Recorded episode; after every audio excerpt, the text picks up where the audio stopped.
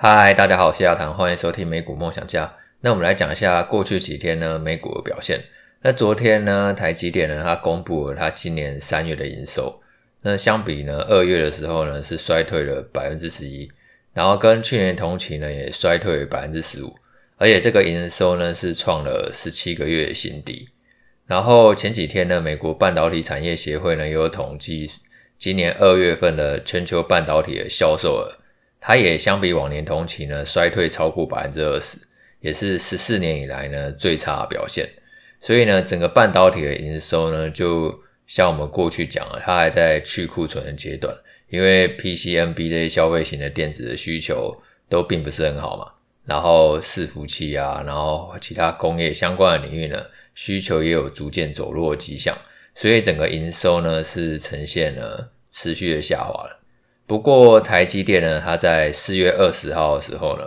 就会召开法说会。那先前期台积电都强调说，今年 Q1 呢可能就是最低点，那后面营收呢就会逐季向上。所以呢，可以去观察一下，说下礼拜法说会，它是不是呢可以去维持呢这样的展望？那如果说它的说法还是持续乐观的话，假设说可能最近的股价因为营收开出来呢表现不太好。然后股价呢开始有回落的话，那我觉得反而是值得逢低布局的。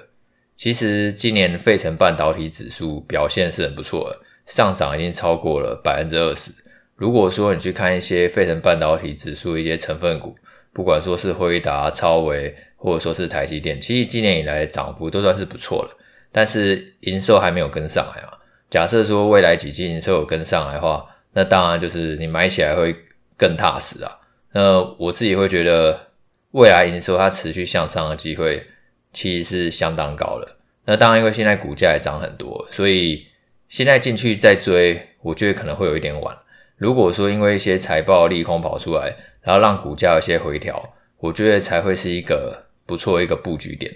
其实像我们刚好提到那个美国半导体产业协会的统计嘛，那如果说你有看过去几次循环特性的话，当那个全球半导体销售额，它只要衰退超过百分之二十的时候，那通常整个景气循环的低点很快就会到来了。后面呢，其实恢复成长的机会很高，因为我们知道说，其实后面像是一些 AI 啊，或者说是制药中心，他们那些需求都还是非常惊人的。其实后面营收再创新高的机会呢是很高的。然后呢，虽然说 PCNB 的消费型电子的需求呢就还在持续的下滑嘛。不过，其实现在一般也是预估说，今年第一季呢，可能就是全年最低点，然后下半年就会恢复成长，然后二零二四年呢，就会摆脱衰退，就会开始恢复成一个比较稳定成长的周期。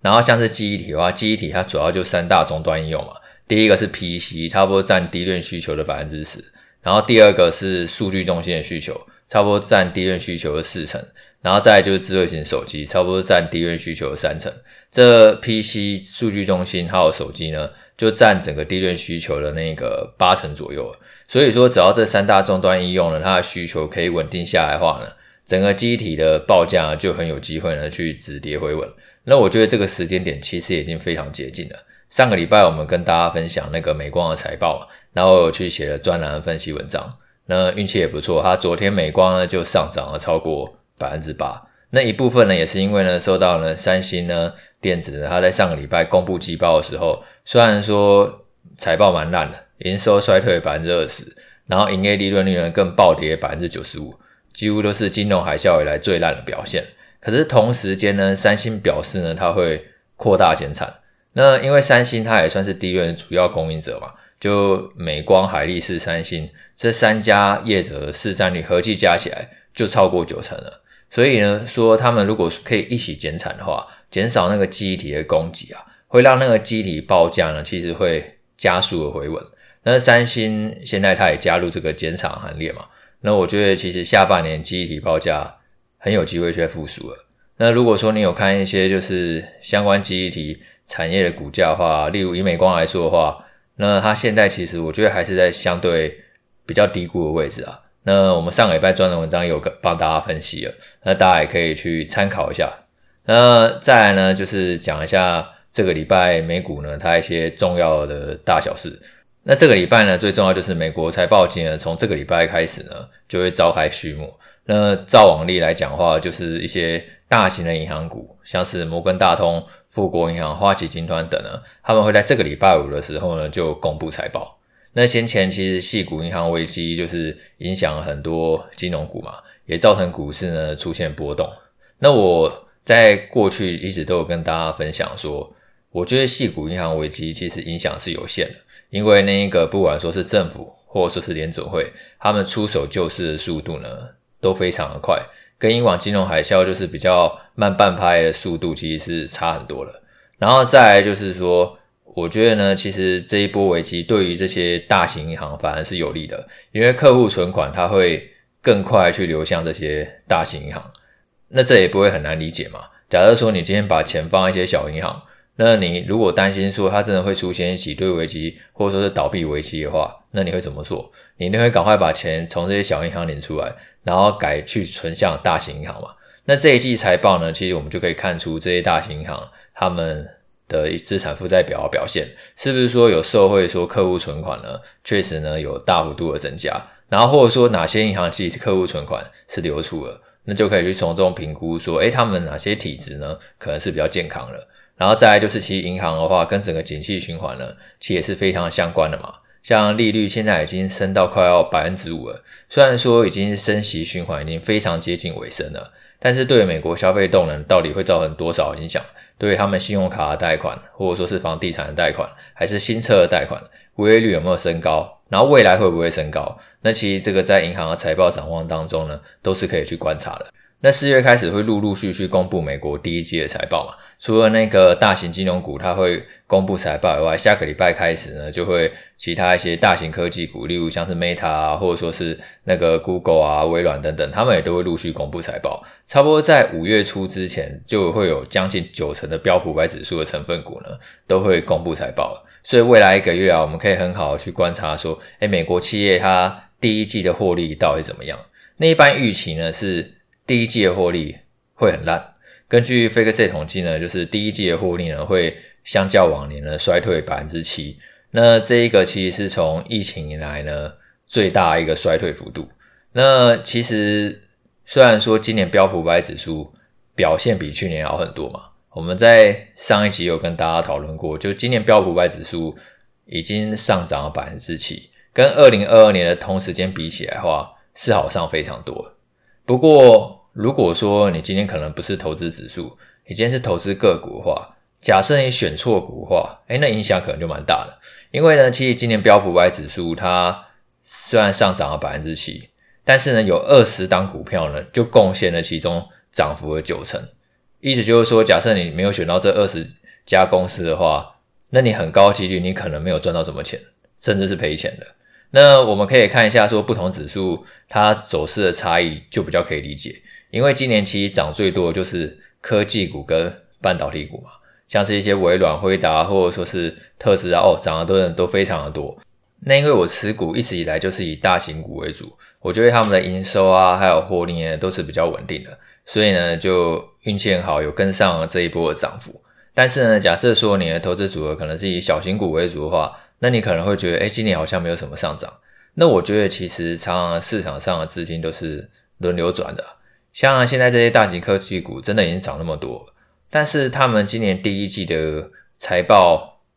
很有可能就是还是会衰退的，就其实并没有说真的如同股价一般表现那么的亮眼。所以假设说就是可能财报会公布以后啊，可能反而会出现一个比较不一样的现象。我在猜啊，可能大型股它会有一些涨多回调出现，然后小型股呢，反而虽然说财报可能也开出来很烂，但是因为它没有什么涨。然后，但是因为它同时对未来展望又是比较乐观的，所以小型股可能反而出现上涨。那可以去观察一下，说有没有这样的现象出现啦。那我也可以跟大家分享两个指数去观察。像是以大型股为主的话，当然就是标普百指数嘛，那它今年就是上涨了百分之七左右。那以小型股为主的指数呢，就是多数两千指数，那它有对应的 ETF 是 IWN。那标普百指数它对应的 ETF 呢是 VO，。那 VO 它今年涨了百分之七。那 IWM 呢？它只有上涨百分之一而已，几乎持平。那其实未来市场它到底会偏好什么风格？有的时候都是一直在变化。